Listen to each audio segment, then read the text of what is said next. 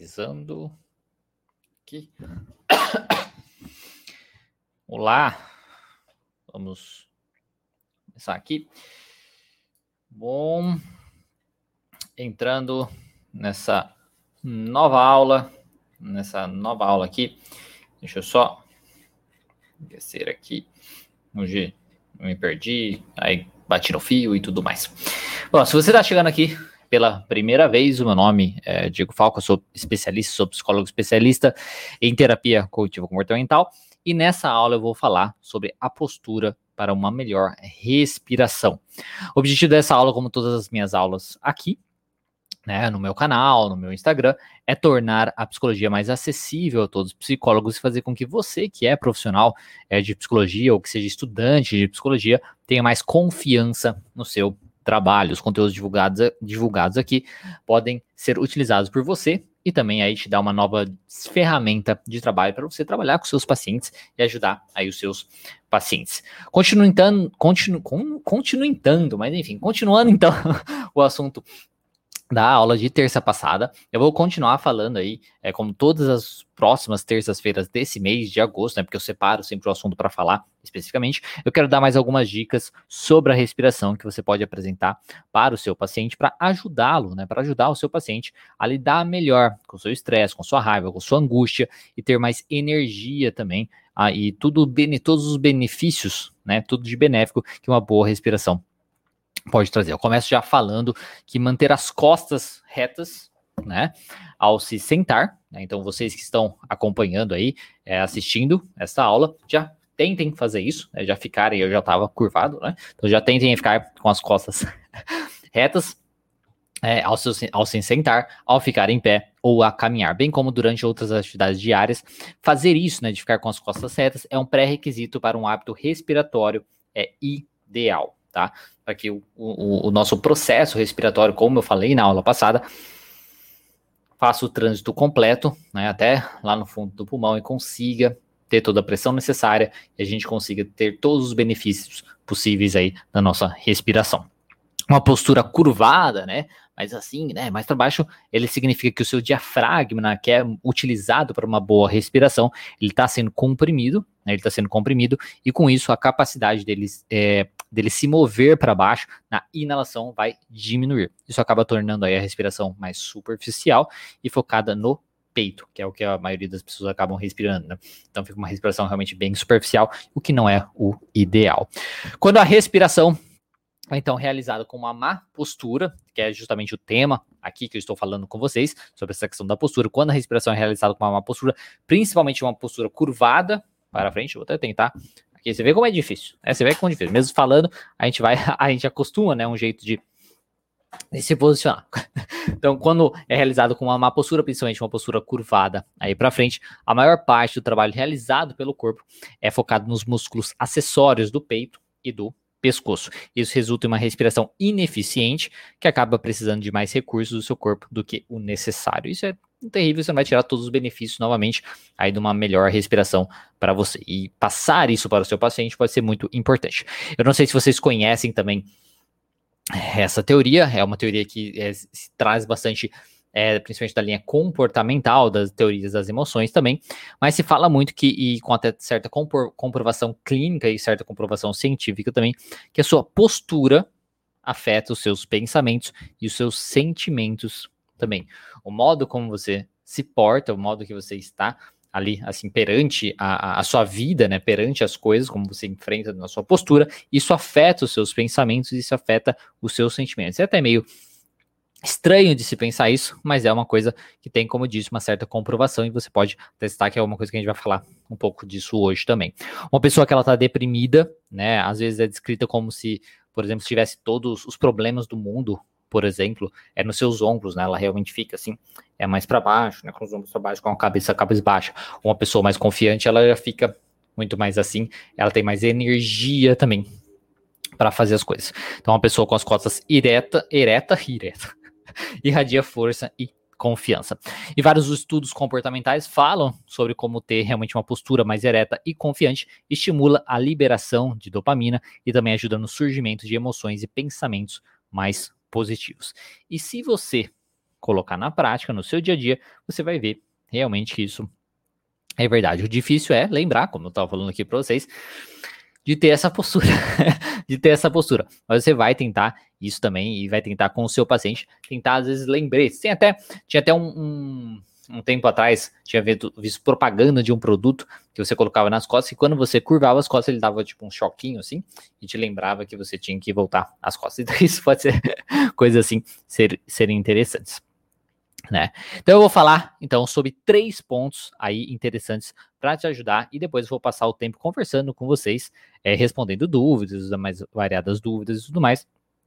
Eu, eu reforço aqui também que se a sua dúvida for, ah, eu sofro com isso, me ajude, por favor, eu vou falar para vocês buscarem, tá? Eu vou falar para você buscar uma ajuda profissional, porque se até hoje os meus vídeos aqui no canal, que tem mais de 900 vídeos, se pá, já passou de mil vídeos no canal, com orientação, com dicas e tudo mais, tá? Se até hoje os meus vídeos não te ajudaram, tá? Ou de outros profissionais também na internet não te ajudaram, tá? É, o mais indicado é que você busque realmente uma, uma ajuda individualizada para saber o que acontece com você especificamente e que você consiga melhorar, para que você trabalhe especificamente com o seu caso. Então, se ajudas na internet, se orientações da internet ainda não funcionaram para você, busque uma ajuda especializada, porque o seu caso precisa de um atendimento individualizado, tá? Então não adianta perguntar, eu tenho um problema com isso, o que eu faço, tá? Se tiver um comentário assim, eu não vou, eu vou responder só isso e vou passar para frente, tá bom?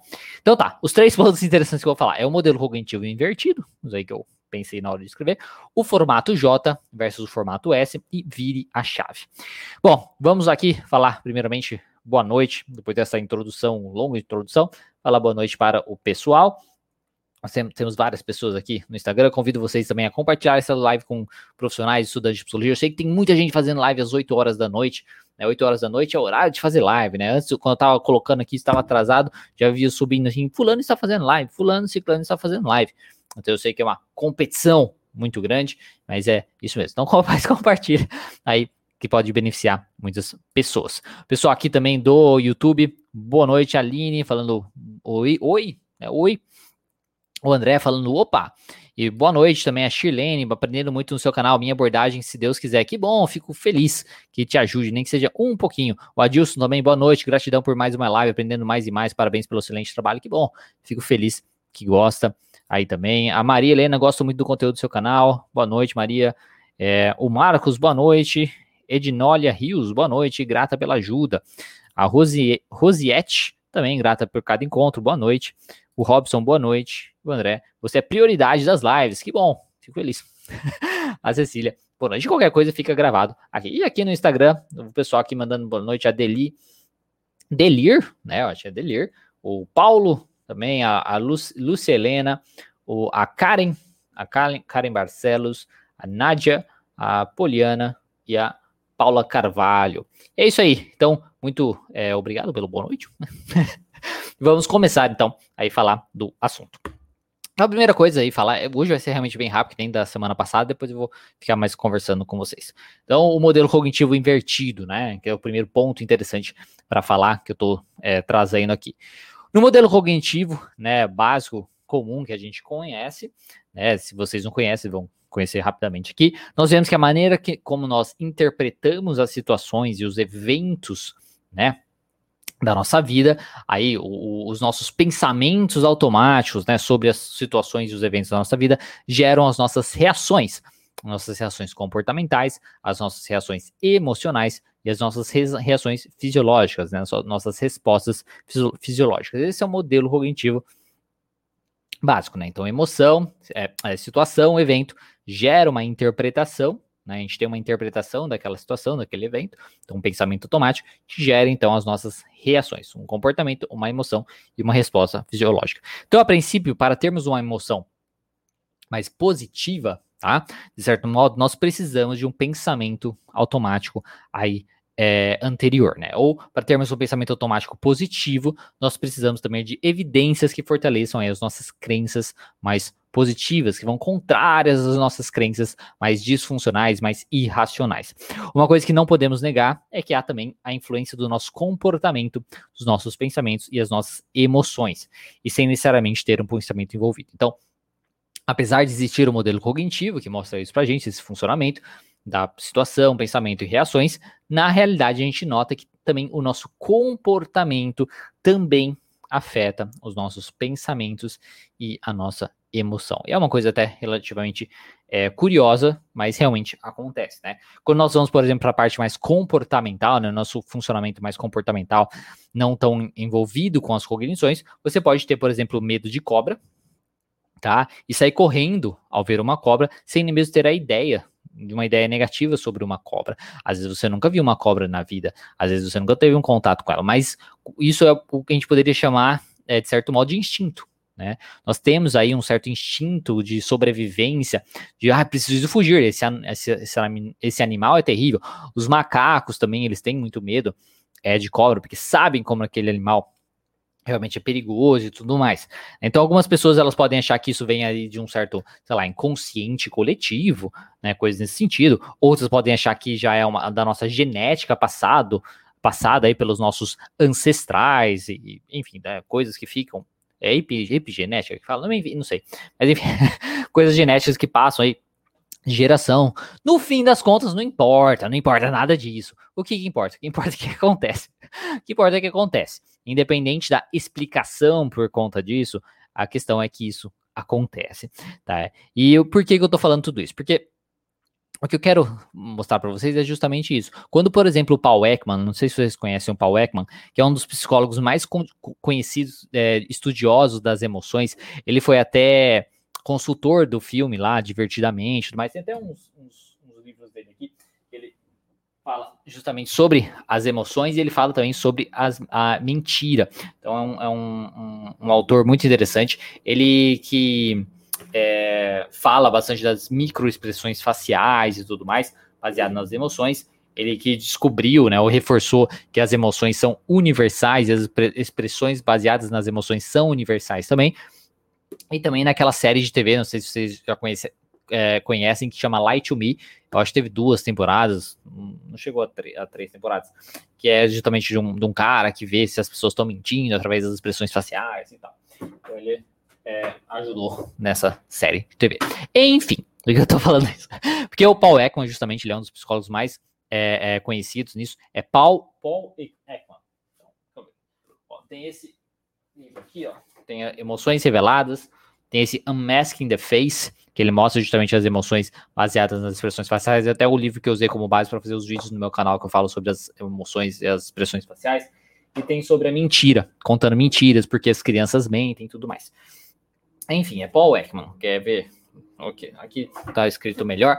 É que no Instagram ele mostra do avesso, né? no, no YouTube tá mostrando mais certinho, tá? Mas é Paul, de Paulo, em inglês, inglês Ekman com K, né? Ek-M-A-N, tá? Enfim. A série chama Light to Me, Minta para mim. Tá? É, que aqui, ó. É, tá escrito aqui também. Light to Me. Light to Me. Enfim. é, esses livros, sim, esses livros do Paul Ekman são em inglês. Comprei faz tempo. Faz tempo. Foi antes de. Eu nem sei se tem, tá vendo que tá bem amarelo. Tá bem amarelo esse livro. Então, é, faz tempo. Eu comprei tudo em inglês pela, pela Amazon na época. Mas enfim, onde estava. Então, o, o Paul Ekman, na, na, nas pesquisas dele, uma coisa que, ele, que ele, ele descobriu, como eu falei, ele, não sei se está disponível em português. Talvez, eu acho, acredito que algum, que esse Emoções Reveladas, eu imagino que sim, que eu acho que ele é o mais conhecido dele. Opa, agora que eu vi que a coisa do Instagram.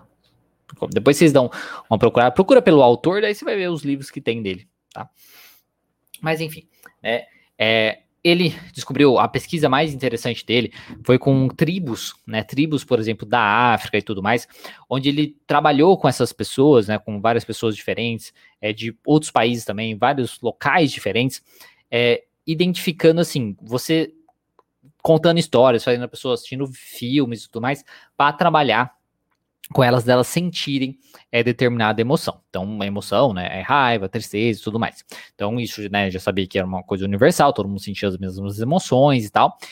E aí, o que, que ele notou, né, é, notou que, basicamente, com essas emoções, as pessoas tinham as mesmas expressões faciais. Então, na raiva, independente se é alguém aqui no Brasil, se é alguém nos Estados Unidos, se é alguém na África, numa tribo, entendeu? Que não tem lá, é, é, é sabe, não é uma, uma, cidade, não é uma coisa mais moderna, digamos assim, é, também tem as mesmas expressões faciais. Então é uma coisa universal, é uma coisa que todos nós temos, é uma coisa quase natural nossa, né? quase não, é uma coisa natural nossa, as expressões faciais para raiva, as expressões faciais para tristeza e tudo mais. Por que eu tô falando isso? Porque essa pesquisa foi muito interessante, que ele descobriu isso, que as, as emoções são universais, que as expressões faciais são universais e as expressões corporais também são universais. Só que quando ele estava fazendo justamente essa pesquisa, né, e tal, separou, por exemplo, várias é, imagens, né, de pessoas com raiva, né, emoção de raiva, de tristeza e coisas nesse sentido. E os, as pessoas que ele tinha contratado para justamente é, ajudar ali na análise, né, dessas emoções, quando ele viu que várias pessoas faziam isso, né, estavam ali fazendo análise daquelas emoções e imitavam aquelas emoções, as pessoas, é, as expressões, as pessoas sentiam a emoção. Né? Então, as pessoas elas sentiam a emoção daquela é, expressão facial. Então, uma coisa que se descobriu também, né, ou se reforçou também, é a questão que quando você coloca uma, uma expressão, quando você tem um movimento corporal que tem uma relação com determinada emoção, aquilo ajuda naquela em gerar aquela emoção que tem a ver com aquele comportamento. Não sei se está ficando confuso, mas acho que eu acho que não. Então, ele comprova, então, por exemplo, que a postura de um paciente é, depressivo, por exemplo, né? É muito mais fácil você se sentir mal se você ficar, né? É, com, com, uma postura de um paciente depressivo, né, de uma pessoa depressiva para baixo, mas é muito mais fácil você ficar, é, você se sentir mal e você ter realmente aí pensamentos é, negativos, né? Se você ficar com essa postura é, curvada, é muito mais fácil também você se sentir bem ou ter pensamentos mais positivos se você tiver uma postura ereta. Isso é uma verdade, tá? Claro que não é uma coisa é, que vai durar para sempre, né? Tipo, ah, vou ficar assim, então vou ficar bem para sempre. Não, não é assim, porque você precisa lidar também com seus pensamentos para você não, não voltar e tudo mais. Mas é uma coisa que pode ajudar a pequenos desafios, você vencer pequenas coisas ali do seu dia. Então, esse dado ele é de extrema importância para que a gente consiga passar justamente para o paciente e demonstrar como o comportamento dele, né, e a sua postura perante a vida, sua postura perante os desafios do dia a dia, seus problemas e tudo mais, podem influenciar justamente no seu humor e nos seus pensamentos. Então, se ele não é pensar positivo, volta nisso, não é pensar positivo, é você ter o comportamento, né, e aquilo ajudar você, né? No próprio livro do Jordan Peterson, ele fala mesmo isso, né? A primeira regra da vida é, dele lá é, da, é tem uma postura correta, é, elétrica e tal, que ele, daí ele fala todo o processo da questão da, da, da dopamina, da dopamina ou da endorfina, não lembro, é, dessa questão de geração de dopamina, de produção de dopamina, quando você nós estamos com a postura mais erétil e tudo mais, isso é muito bem interessante tá? Então, a primeira coisa, quando eu falo disso do modelo cognitivo invertido, é invertido na ideia de que o comportamento ele também pode aí influenciar a nossa emoção e também pode influenciar o nosso pensamento. Então, quando nós temos um comportamento que tem relação com aquela emoção, ele pode fazer esse processo contrário também. Tá? Isso é muito importante de ser trabalhado. Então, é muito é, bacana. A Efraim, falando aqui, é, ou Efraim, né? é, isso parece. Isso parece um. É, tá, aqui tá, tá branco aqui, aí, aí fica escondido. Eu tenho que ficar vendo o que está escrito. Isso parece um mecanismo de adaptação biológica, essa universidade, universalidade das expressões faciais. É, então. Eu acho que assim, porque é uma questão de comunicação, né? As expressões que a gente tem, que nós temos, são, são é comunicação, né? Os animais, por exemplo, se comunicam através de expressões. Né? Como que a gente sabe que um cachorro está com raiva? né? Ele não chegou pra gente e falou que ele tá com raiva. Ele faz, ele faz o, o tem expressões relacionadas com isso. Como que a gente sabe que o cachorro tá triste? Ele sabe através das expressões também. Ele tá com medo, mesma coisa. Os outros animais, né, os outros cachorros também, como eles se comunicam, né? Então é uma questão, eu acho que entra muito na parte também de comunicação, né, de comunicação entre uma coisa bem é, é, animal mesmo, como você falou aí, de adaptação biológica, bem de coisa, para a gente se comunicar antes das palavras, né? A gente não tinha outras coisas. Então a gente tem a, a, as expressões, sejam expressões faciais, comportamentais, para a gente conseguir se comunicar aí é, melhor, tá? Bom, enfim, agora sobre o formato J e o formato S, tá? Quando nós falamos então da postura ideal, seja nessa questão da confiança, de você melhorar os seus, suas emoções, melhorar o seu comportamento, melhorar os seu, seus pensamentos, também falamos aqui da, da, da postura para melhorar a sua respiração, que a respiração também é uma coisa que ajuda na sua emoção, na sua regulação emocional e ajuda você a se sentir melhor, você ter mais energia e tudo mais. Quando falamos então na postura ideal para esse estímulo aí no humor e também para uma melhor respiração, nós podemos ter em mente a postura em J, tá? Isso é um tema interessante da postura em J. Pense na postura, por exemplo, de uma, de uma estátua grega, né? Que é tipo bem assim, né? É bem.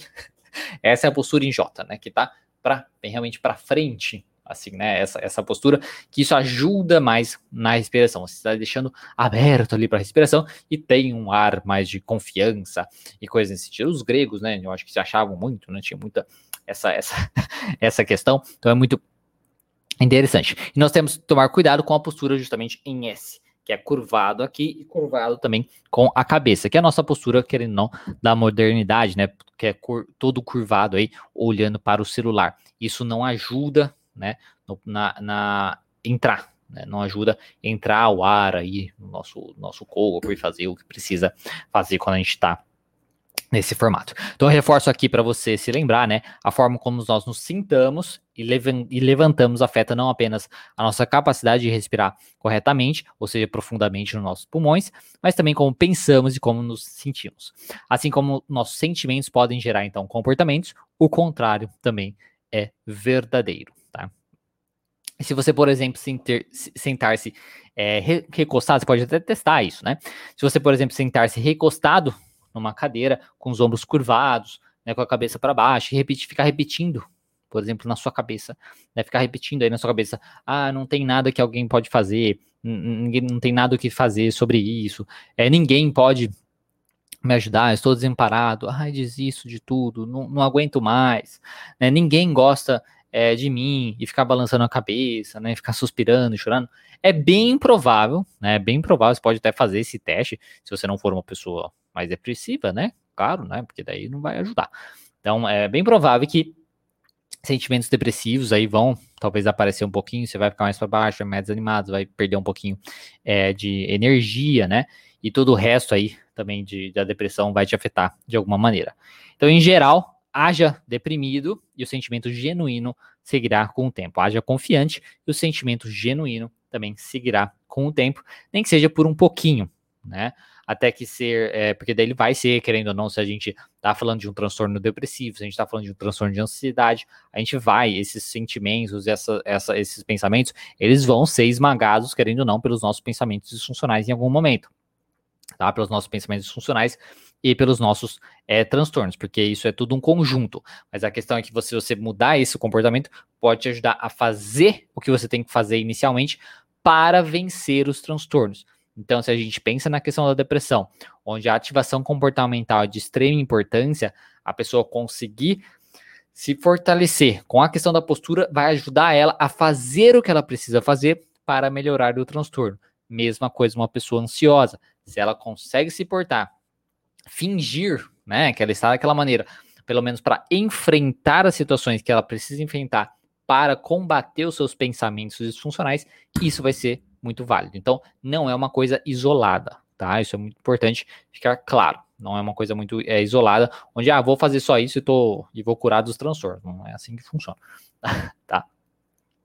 E a última parte para falar aqui com vocês é vire a chave. Você pode tentar, né, como eu falei aí, fazer um exercício bem interessante para você ver isso em, em ação, né, essa, essa diferente, mas é um exercício aí contrário. Você pode, por exemplo, ficar curvado, né, por um tempo. Não vai fazer isso agora, que não vai ter um tempo suficiente para isso. Mas fica, por exemplo, com a postura, pega é, depois da live ou amanhã e tal, fica com uma postura curvada, né, com os ombros, com a cabeça para baixo, caído, bem caído mesmo, assim, com os ombros caídos e tudo mais, e tenta, ao mesmo tempo que você tá nessa postura mais depressiva, né, mais para baixo, mas com o peso do mundo, né, das coisas realmente nas suas costas, tente ao mesmo tempo ter pensamentos positivos, tá? Tente pensamentos, ter pensamentos positivos e tentar sentir alguma alegria. Certamente vai ser algo difícil de se fazer. Vai ser algo muito mais difícil de, de se fazer se, do que se você tivesse com uma outra postura. E será muito mais fácil você pensar em coisas negativas. É igual aquela coisa de você tá, tá mal e você ficar ouvindo música de fossa, né? Então, ficar ouvindo música sertanejo, oh, não sei o que, pra baixo tá, e tal, né? Quando a adolescente fazia muito isso, música emo, né? Coisa desse sentido. Então, é tentar fazer o contrário disso. E também você pode tentar fazer o oposto. Tenta ficar sentado ou de pé mesmo com a coluna ereta, né? Com uma postura realmente mais confiante, com as suas orelhas, o seu braço aí, como a gente tivesse realmente é, alinhado, né? Numa linha vertical e tente se sentir deprimido numa postura mais confiante, uma postura de mais, é, sabe, preparado para a vida. Tente se sentir deprimido, por exemplo, né? Também não vai ser uma coisa fácil de se fazer.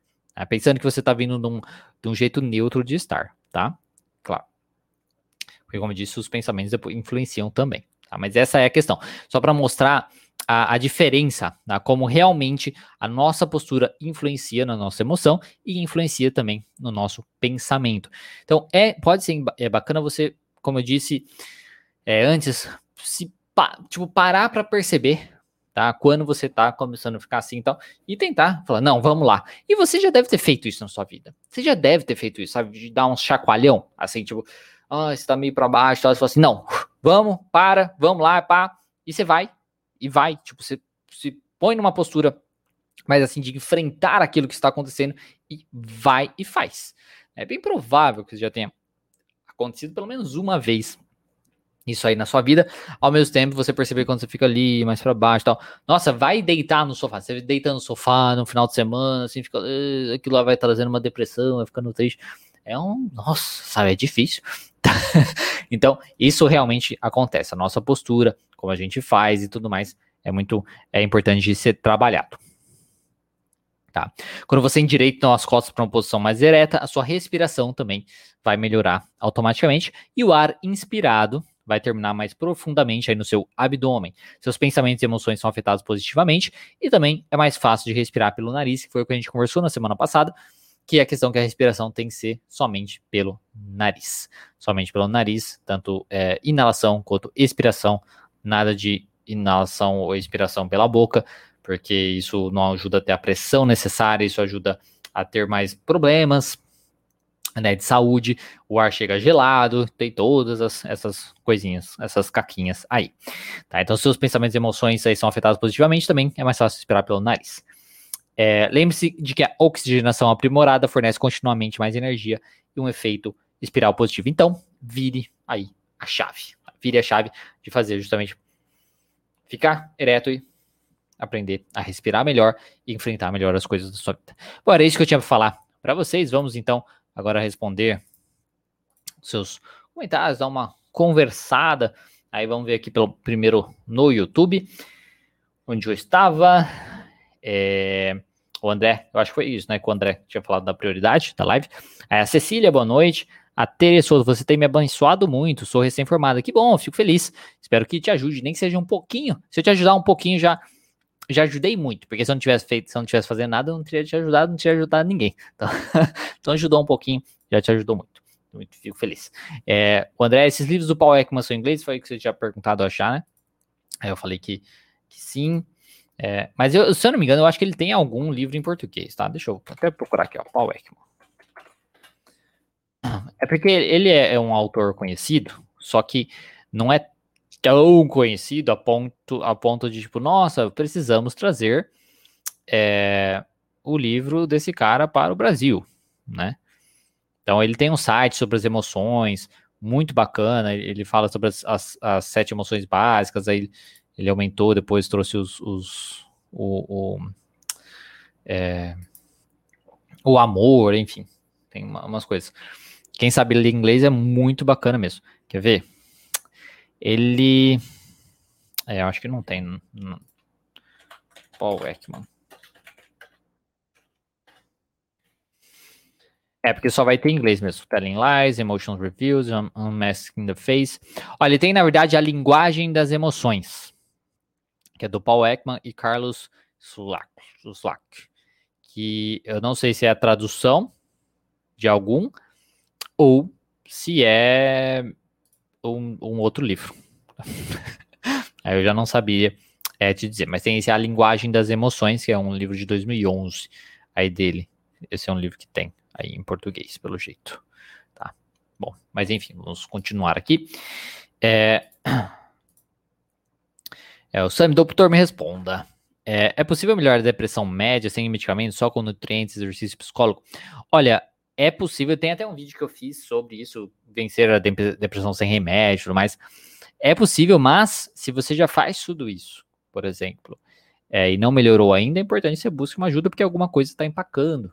Aí, se a gente está falando de uma depressão mais leve, de leve a média e tudo mais, é, pode ser possível sim, tá? É, mas, se não melhorou até então, é importante buscar é, uma ajuda, né?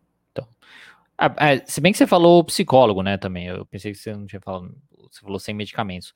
Sim, então é, é bem possível, tá? É bem possível. O psicólogo, principalmente, também vai te ajudar bastante.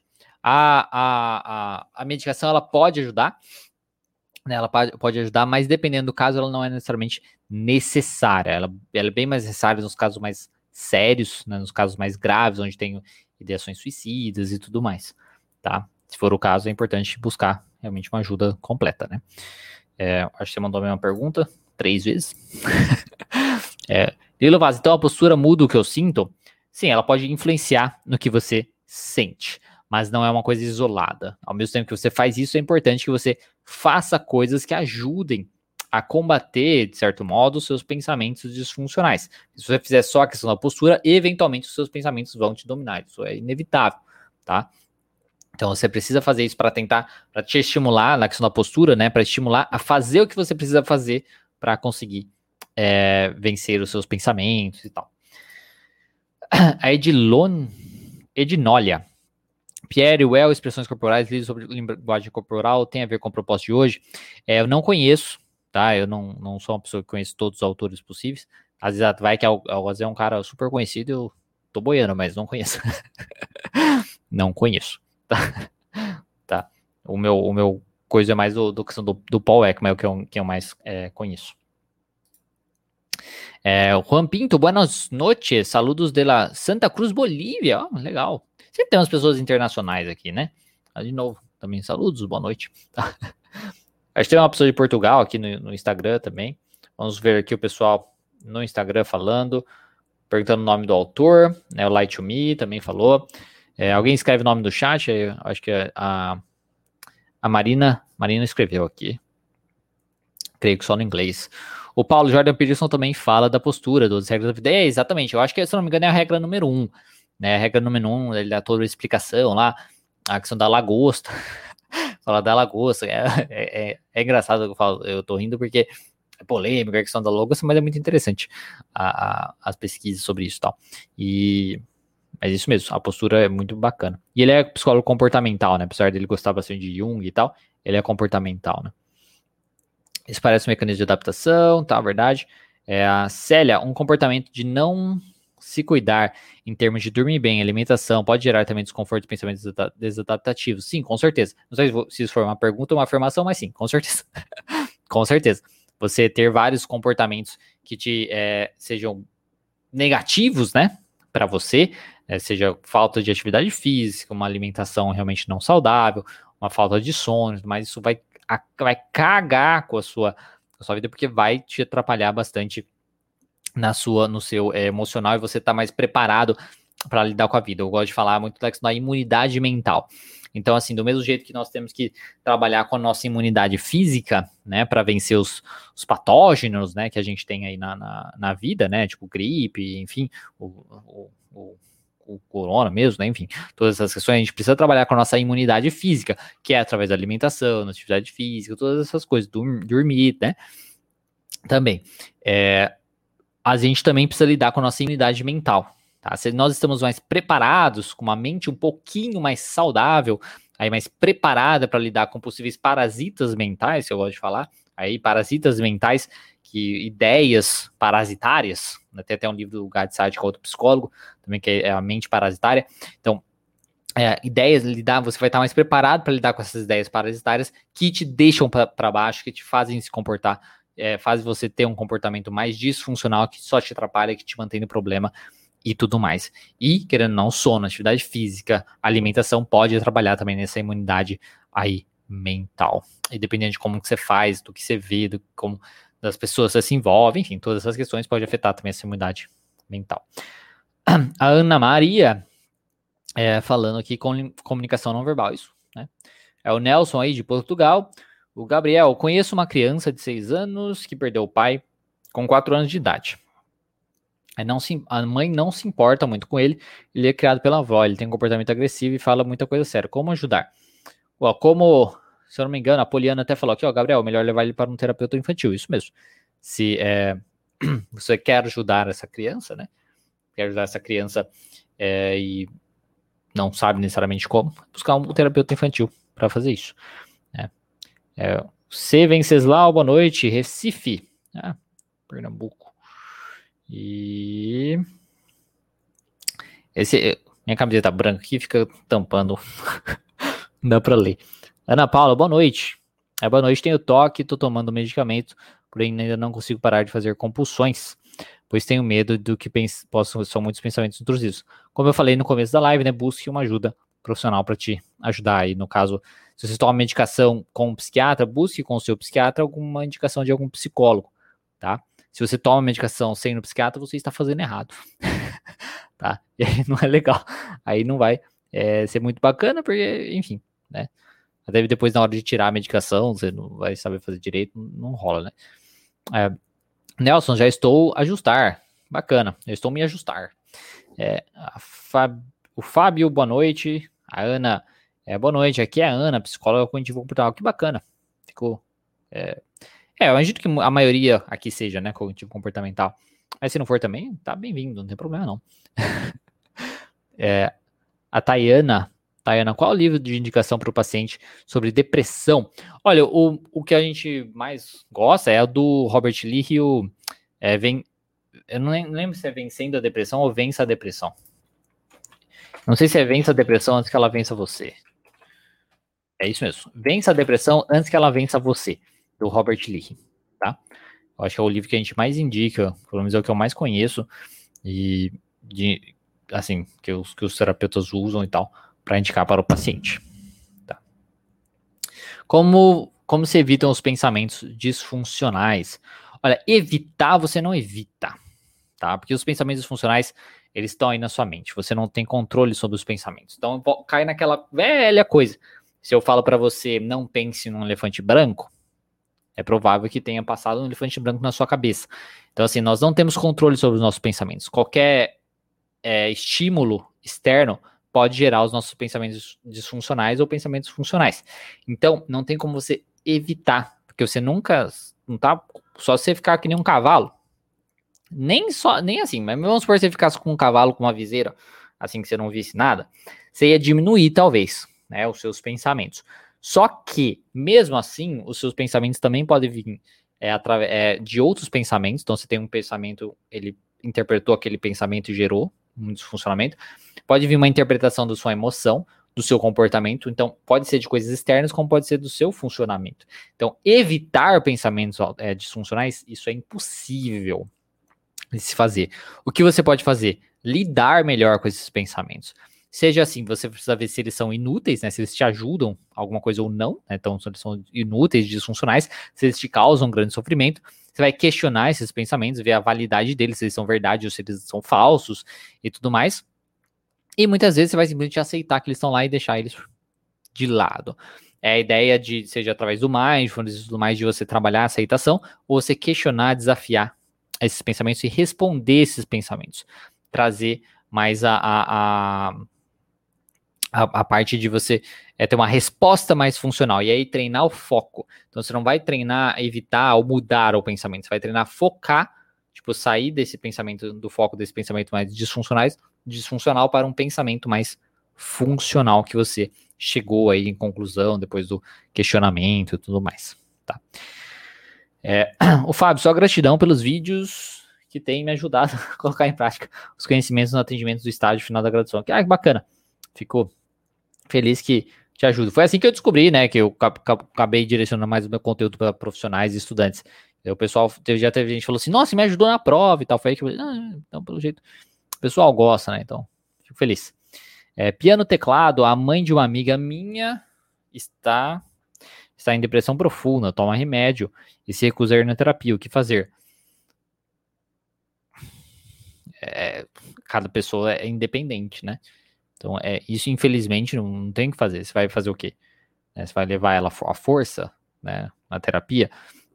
Eu acho que o que você pode fazer, o que as pessoas podem fazer aí é uma intervenção, né? Juntar o máximo de pessoas que ela gosta, que se importam com ela, e, e conversar com ela, mostrar como elas estão preocupados com ela, que gostariam, né, que ela buscasse uma ajuda, ou pelo menos tentasse, e coisas nesse sentido. E também não deixar ela sozinha, né? Se ela tá numa depressão profunda, mas não deixar ela sozinha de modo nenhum, investigar se existem pensamentos suicidas e tudo mais. Mas o que eu tentaria seria isso: pegar o máximo de pessoas possíveis e que ela se importa, que se importa com ela, e fazer algum tipo de intervenção, assim, né? De conversar, né? Todo mundo junto, explicando como ela é importante, né? É, que gostariam que ela fizesse isso e tal. É a única coisa que eu posso pensar nisso. Que é difícil, porque a pessoa é independente, né? Ela pode escolher ajuda ou não, né? A Célia, tem um livro muito comentado, O Corpo Fala, não lembro o autor. Sim, é um livro mais conhecido. Também não sei o autor, não.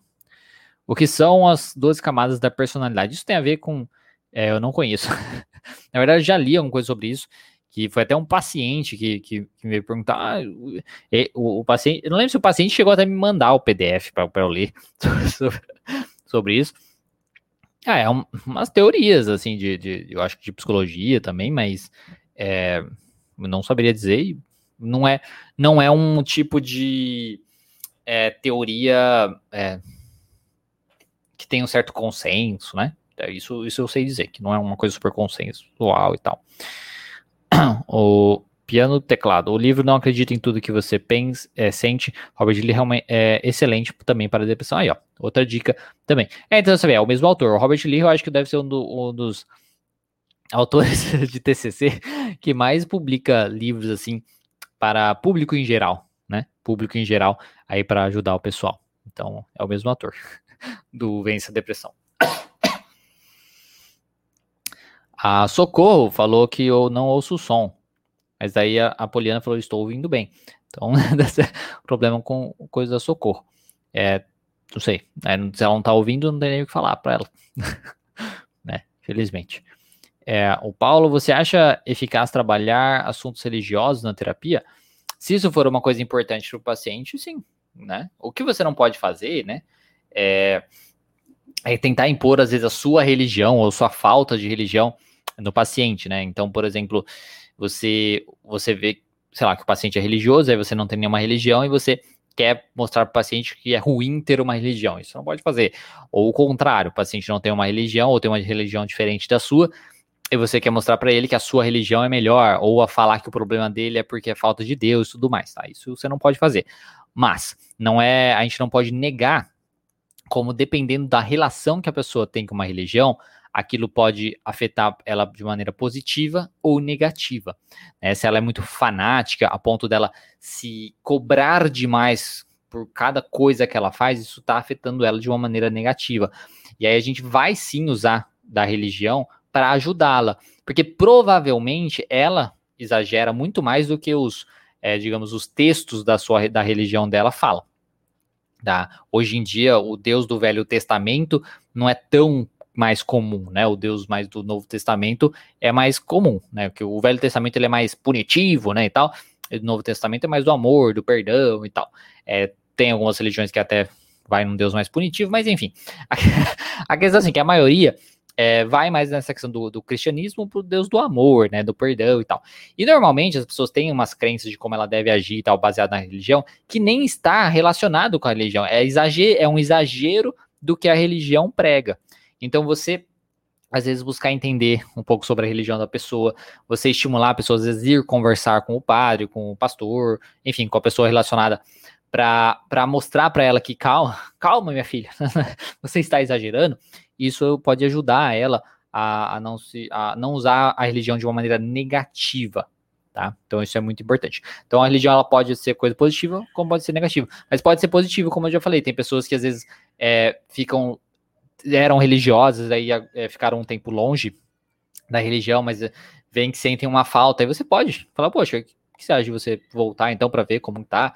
E elas voltam e se sentem muito bem. Isso é positivo.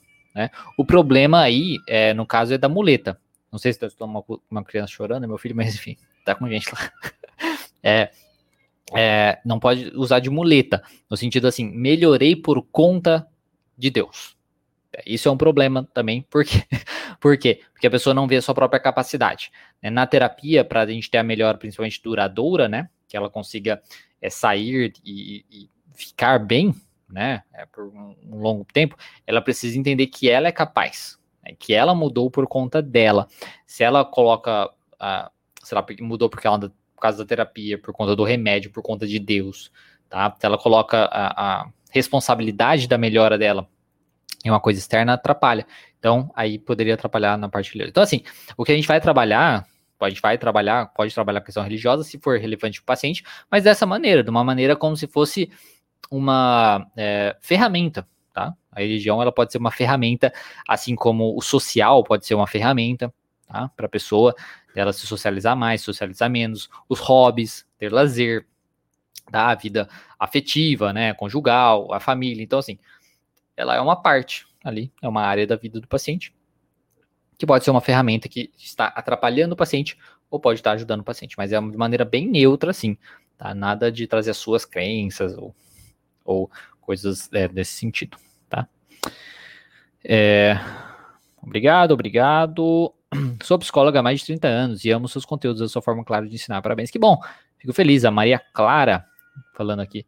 Fico feliz que você goste. A Poliana falando que, pro Paulo que é antiético. O que, que é antiético? Trabalhar assuntos religiosos? Não, não é antiético trabalhar assuntos religiosos, Poliana. É antiético fazer o que, que eu falei, né? De você é, falar isso da religião e tal. Tá? Não, é, não é antiético falar da, de religião, não, né? Do mesmo jeito, não é antiético falar de política, nada disso. É antiético você é, querer direcionar o paciente por um lado.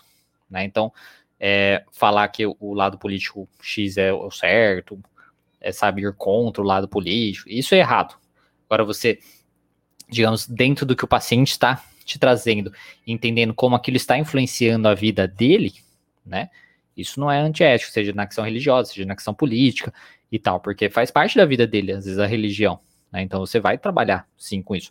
Você não vai trabalhar isso se ele não quer trabalhar com isso, se não faz sentido na vida dele. Aí seria errado, aí seria, digamos, antiético. Ah, vamos supor, paciente é ateu, tá vivendo a vida dele, tem os problemas, você fala assim: ah, eu acho que tá faltando Deus na sua vida, eu acho que você tá precisando de uma religião, eu acho que isso vai te ajudar. Aí tá errado. aí tá errado, isso realmente não pode.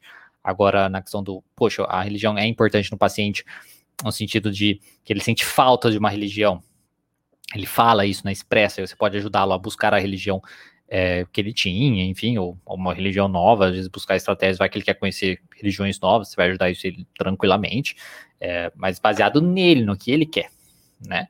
Assim como se a religião está trazendo muito um sofrimento necessário, talvez você vai ajudar ele a perceber isso também, mas tudo é baseado na realidade do paciente, isso não tem nada a ver com a ética, tá? Tem que tomar cuidado com isso, né? Na questão do que é antiético e tudo mais, às vezes a gente fica muito preso. Volta naquilo que eu sempre falo, né? A gente tem esses fantasmas, essas coisas, e não. É, é, é sempre lembrando assim: é bom senso.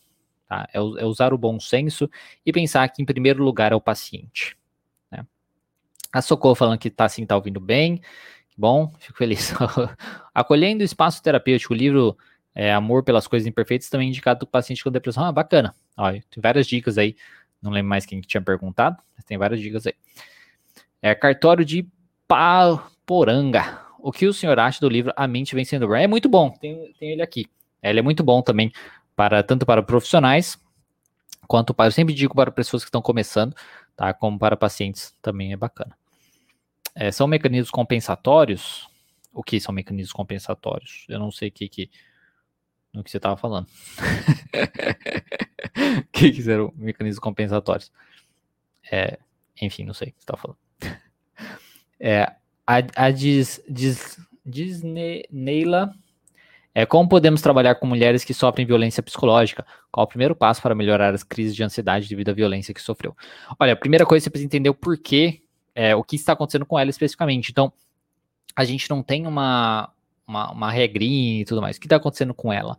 Né? Como, qual o pensamento dela sobre o que ela viveu, sobre o que ela está vivendo hoje? Né? Então, o que, que ela viveu, o que ela está vivendo hoje, que ela pensa sobre isso, como ela está se comportando hoje, que está afetando ela de uma maneira negativa, ou que mantém ela naquele problema, né, ou, ou, ou que é, pode fazer com que ela tenha problemas parecidos no futuro. Esse seria um trabalho de modo geral, né? Tá? Mas aí é muito específico para aquela paciente. Né? Mas o trabalho de, sei lá, um trabalho geral seria talvez acolher, né?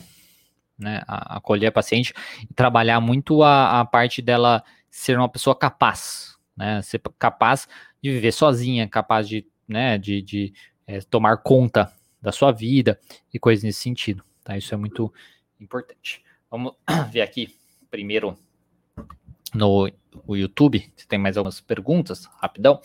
Rapidão. José Carlos, depressa. Depressão, quem afirma que isso existe? É, o, a ciência, né? A, as pesquisas científicas e tudo mais afirmam que isso existe. Existe o critério, né, os critérios diagnósticos que a gente utiliza do DSM e outras, é, é, outros manuais, que aí, assim, a gente avalia que uma pessoa, existe um, vamos colocar que existe um padrão, por isso que é tão importante padrões, é tão importante a ideia de se, tudo bem que as pessoas reclamam muito da palavra normal e tudo mais, mas é importante que se tenha uma coisa que é o normal, tá? Que, se, que seja um comportamento considerado um comportamento normal para que você entenda os desvios. Né? Se você não tem essa estrutura, se você não tem a base, o que é o normal, você não consegue identificar os desvios e aí fica tudo cagado. Aí você não ajuda ninguém mesmo, né? Então, assim, existe o que é o funcionamento normal, né? Que é uma pessoa que consegue levantar, né? Do seu dia a dia, consegue ali escovar os dentes, comer, é, é, levantar a cama, da cama, arrumar a cama, tomar um banho, ir trabalhar, se socializar, eventualmente vai ter altos e baixos na vida e tal, mas né, é, é, trabalho, enfim, esse é o normal, né, da vida. Uma pessoa depressiva, ela está completamente com essas funções debilitadas. Ela não consegue fazer isso. Ela não consegue, muitas vezes, levantar da cama. Ela não consegue tomar o banho ela não consegue escovar os dentes, ela não consegue sair de casa, ela não consegue socializar, ela, ela acha que está todo mundo contra ela, ela acha que ninguém gosta dela. Então ela tem as suas funções aí totalmente é, é, ferradas, né? não está funcionando muito bem, ela não está conseguindo alcançar o que ela gostaria, ela não está conseguindo ser a pessoa que ela poderia ser e está afetando várias, as diversas áreas da vida dela. Então tem alguma coisa errada. Com isso, como se percebeu aí que isso acontece com várias pessoas diferentes, não foi tipo assim, o fulano ali, uma pessoa só que aconteceu com ele e acabou, né? Então notou-se um padrão, onde várias pessoas, comportamentos muito parecidos, pensamentos muito parecidos, e falou, poxa, calma aí, tem alguma coisa errada nessa bagaça, né? Então parece que várias pessoas é, é, possuem isso, né? Várias pessoas acabam desenvolvendo isso com pensamentos muito parecidos, com comportamentos muito parecidos. Que engraçado. E aí foi se notando que essas pessoas tinham tanto uma questão de desregulação aí, às vezes na questão de é, hormonal, de neurotransmissores e tal, como também pensamentos que mantinham ela no problema e comportamentos. E aí criou-se então critérios para avaliar esse grupo de pessoas. E aí quando uma pessoa encaixa nesses critérios, nós falamos então que ela tem depressão. E aí nós ajudamos ela a lidar com isso. Então, é, e ela saber que ela tá assim não é porque ela é ruim, não sei o que, como os pensamentos dela tá falando. Ela tá assim porque ela tem uma doença, depressão. Então, é do mesmo jeito que você vai no médico para saber se você tá com gripe, tá? Existem ali os sintomas que você tem, físicos, correto? Para saber se você tá com gripe. Existem os sintomas psíquicos e comportamentais e emocionais que você tem também para saber se você tem depressão. Então, uma doença como qualquer outra doença. Se você pergunta isso, como saber se tem a questão da depressão, né? É, é, é, como saber se tem a depressão, você pode se perguntar também como saber que existe a gripe. Tá? Como saber que existe a gripe. Né? Então, como soube? Uma pessoa ficou lá, ficou mal, notou-se padrões né, de comportamento, várias pessoas parecidas, o mesmo comportamento, e decidiu-se então que aquele é gripe e por aí vai. tá? Vamos. É, Sinaliza por onde começo a aprender TC mais aprofundada. Olha, TC, eu gosto dos livros mais básicos, né? Então tem o meu livro Essencial do TC, que é baseado num curso que eu tenho para é, pessoas iniciantes, que é um curso introdutório de TCC. Tem lá no meu site, que veio uma pessoa perguntando, essencial www.essencialdatc.com.br, você conhece o site lá. O A Mente Vencendo Humor, o Aprendendo a TCC, a Terapia Cognitivo Comportamental do Jess Wright, que vem até com livro, com vídeos dele fazendo atendimento e coisas assim, tá? É, pode te ajudar bastante. E curso, né? Eu acho que cursos mais aprofundados podem te ajudar também, Ivone. Tem até, no mês que vem, vou estar lançando um novo curso, que vai ser bem aprofundado, vai ser um curso fudido, para já avisando aqui, que quem se interessar vai ser bacana.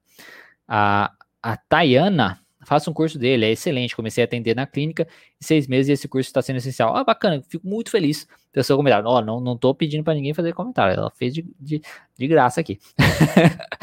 Viu? Muito obrigado, Tayana. Aí, Danilda, para mim você tem curso para iniciantes, aí a, a Isa, Isa Teixeira, né, respondi. É, legal, obrigado. Grande Gerson chegando aqui. É, vamos. Eita, depressão. É a, psicóloga, a Mônica Silva, boa noite a todos, boa noite, Mônica. Mônica também é nossa aluna. Daiana Ribeiro, boa noite. Ednólio, o corpo fala, fala, isso. Ednólio tá complementando ali. Depois vou dar uma olhada, o corpo fala, o autor... Aí, a, a Mônica complementou até, ó. Editora Vozes. O José Carlos, vamos para aprofundamento da live, tá muito superficial. É, não sei o que, que seria um aprofundamento da live. É, adoro seu canal, mas veja, ninguém vive escravo da própria mente. O que está, o que causa tal depressão são os medicamentos. É, se, se o que causava, se o que causa, causa as depressões, a depressão são o medicamento, então é, tem alguma coisa errada aí, porque quando eu fui adolescente, não adolescente, na verdade, 19 anos e tal, eu fui diagnosticado com depressão e eu nunca tomei medicamentos. Então, como que é, eu tive depressão por medicamento? E como? como que funciona. Então tá meio furado essa sua é, teoria, né, José Carlos? Infelizmente, não tem muito o sentido aí, né? Como, como que são os medicamentos que causam a depressão, né? Se pessoas que têm depressão nunca entraram em contato com medicamento, das mais variadas, sejam medicamentos específicos aí, mais sérios, ou medicamentos em geral. Pessoas podem ter depressão sem nunca ter tomado nenhum tipo de medicamento. Não tem nada a ver uma coisa com a outra. Seria você falar que, sei lá, o que causa gripe é a vacina. Tipo, não tem nada a ver. Né, uma coisa com a outra. É, infelizmente, é, é isso. Né? E aí, assim, entra numa questão de. Que nem é, eu comprovo para você, né? Eu expliquei para você por que, que existe a depressão, como a, a, depressão existiu, surgiu e tudo mais, né? Por que, que ela é considerada um transtorno, um problema e tal. É, você está me falando que o que causa depressão são os medicamentos, mas baseado no que você está falando isso? Eu tenho a ciência, eu tenho tudo, os dados, a, a experiência clínica, né, as pessoas que têm o mesmo padrão de comportamento, de pensamento e tudo mais. Quantas pessoas que você conhece que foram comprovada, comprovadamente desenvolveram depressão porque tomaram medicação? E qual medicamento? Foi exatamente o mesmo medicamento, na mesma época, na mesma dose? O que aconteceu? Você precisa de muito mais dados que isso do que simplesmente é uma ideia. Pode ser uma hipótese sua, né? Não vamos até, não vamos até tipo destruir a sua hipótese, digamos assim, né? Mas precisa de mais dados para ser uma comprovação, né? Para ser de fato é uma coisa válida, né? Para a gente é, comprovar, falar assim, não é por conta disso e tal, né? Pode ser uma hipótese, como eu falei. A hipótese, a toda a ciência vem de hipóteses, né? Você tem hipótese, aí você vai buscar, você vai investigar e tal. Tintim, tem alguma é, dica para superar sentimentos de rejeição? É, não, não tem. Sentimento de rejeição. O que eu diria, como eu falei no começo da live, é se nenhum vídeo até hoje na internet te ajudou e tudo mais, busque uma ajuda profissional, que vai ser bacana para você, tá? O José Carlos novamente aqui. Só vou. A última coisa que eu vou ver do, do, do José Carlos. É, em minha opinião, depressão nunca passou de um hábito ruim estruturado, de pessoas que são impotentes e utilizam essa palavra como desculpa para os seus fracassos. Olha, eu vou colocar, vou falar assim, né? Que podem ter pessoas, tá? Porque a gente não. É, existem todos os tipos de pessoas. Podem ter pessoas que usam a transtornos possíveis, seja transtorno de depressão, seja ansiedade, seja qualquer transtorno que você é, encontre, ou doenças também, né? Doenças é, físicas, né? Eu falo, porque os transtornos também são doenças. É, como muleta, isso eu concordo. Realmente tem pessoas que às vezes não conseguem alguma coisa, que não fazem algo, que são babacas, né? Que são pessoas estúpidas e tudo mais, e utilizam do seu transtorno, do seu diagnóstico, como uma muleta, como uma justificativa para o seu transtorno. Mas isso não significa que a pessoa é, tá doente, ou isso não fica nada sobre a doença, sobre o diagnóstico, significa sobre o mau caratismo da pessoa. É, infelizmente, a gente tem mau caráteres doentes e mau caráteres não doentes.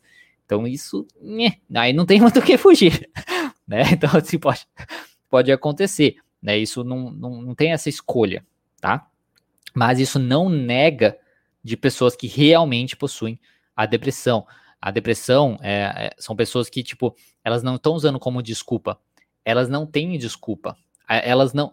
Normalmente, uma pessoa muito depressiva, ela não usa como desculpa a depressão. Entende, José? Tipo, ela, ela acha que ela não consegue, que ela não faz coisas porque ela é uma bosta. Porque ela é um fracasso.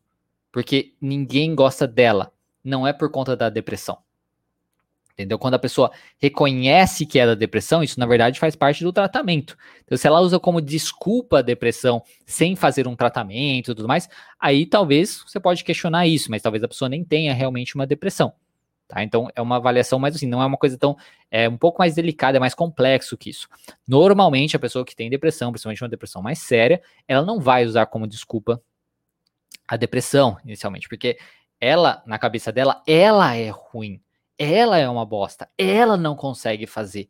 E isso é a depressão. Então, ela é terrível.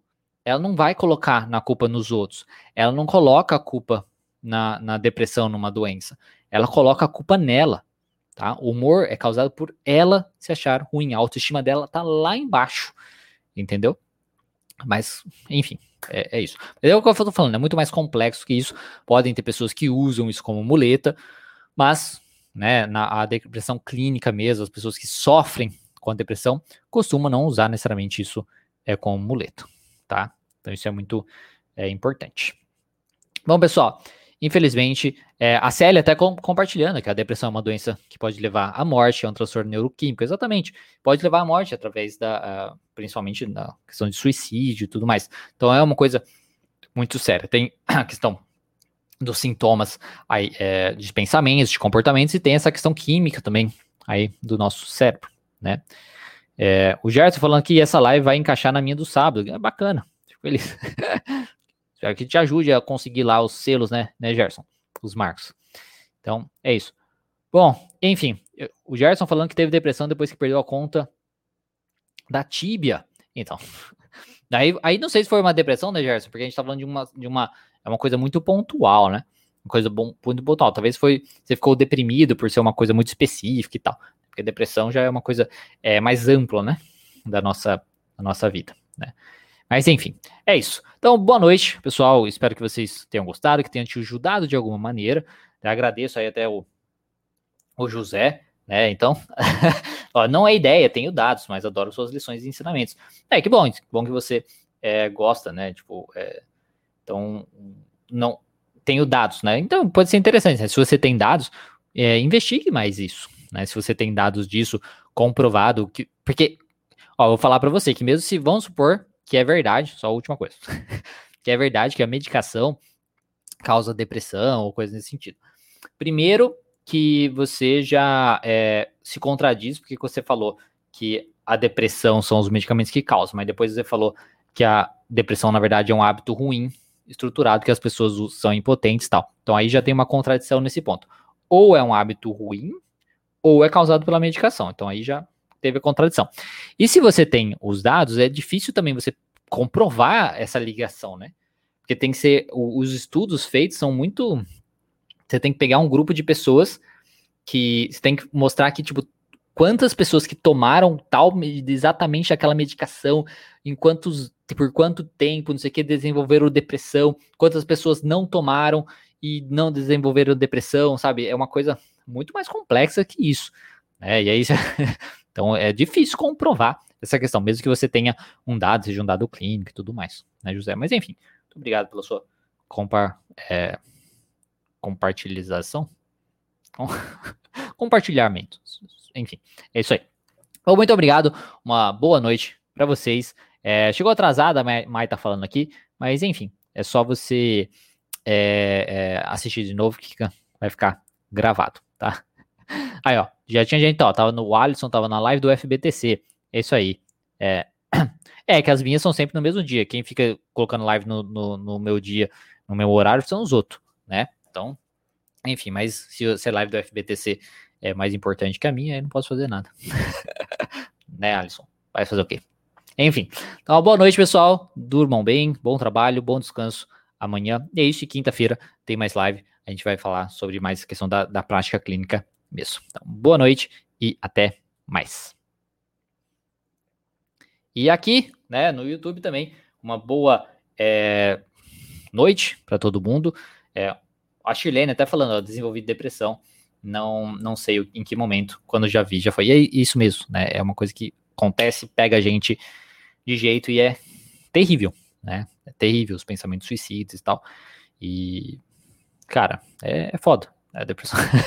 é depressão é foda mesmo. Mas enfim. Então, uma boa noite também para todo mundo que tá aqui no YouTube. Espero que a Chilene tenha conseguido a ajuda necessária quando ela estava depressiva, né? Mas enfim. Então, todo mundo que tá novo aqui no canal, se inscreva, dê um gostei, compartilhe com quem acha que pode usufruir desse conteúdo. E é isso, pessoal. Uma boa noite também e até mais.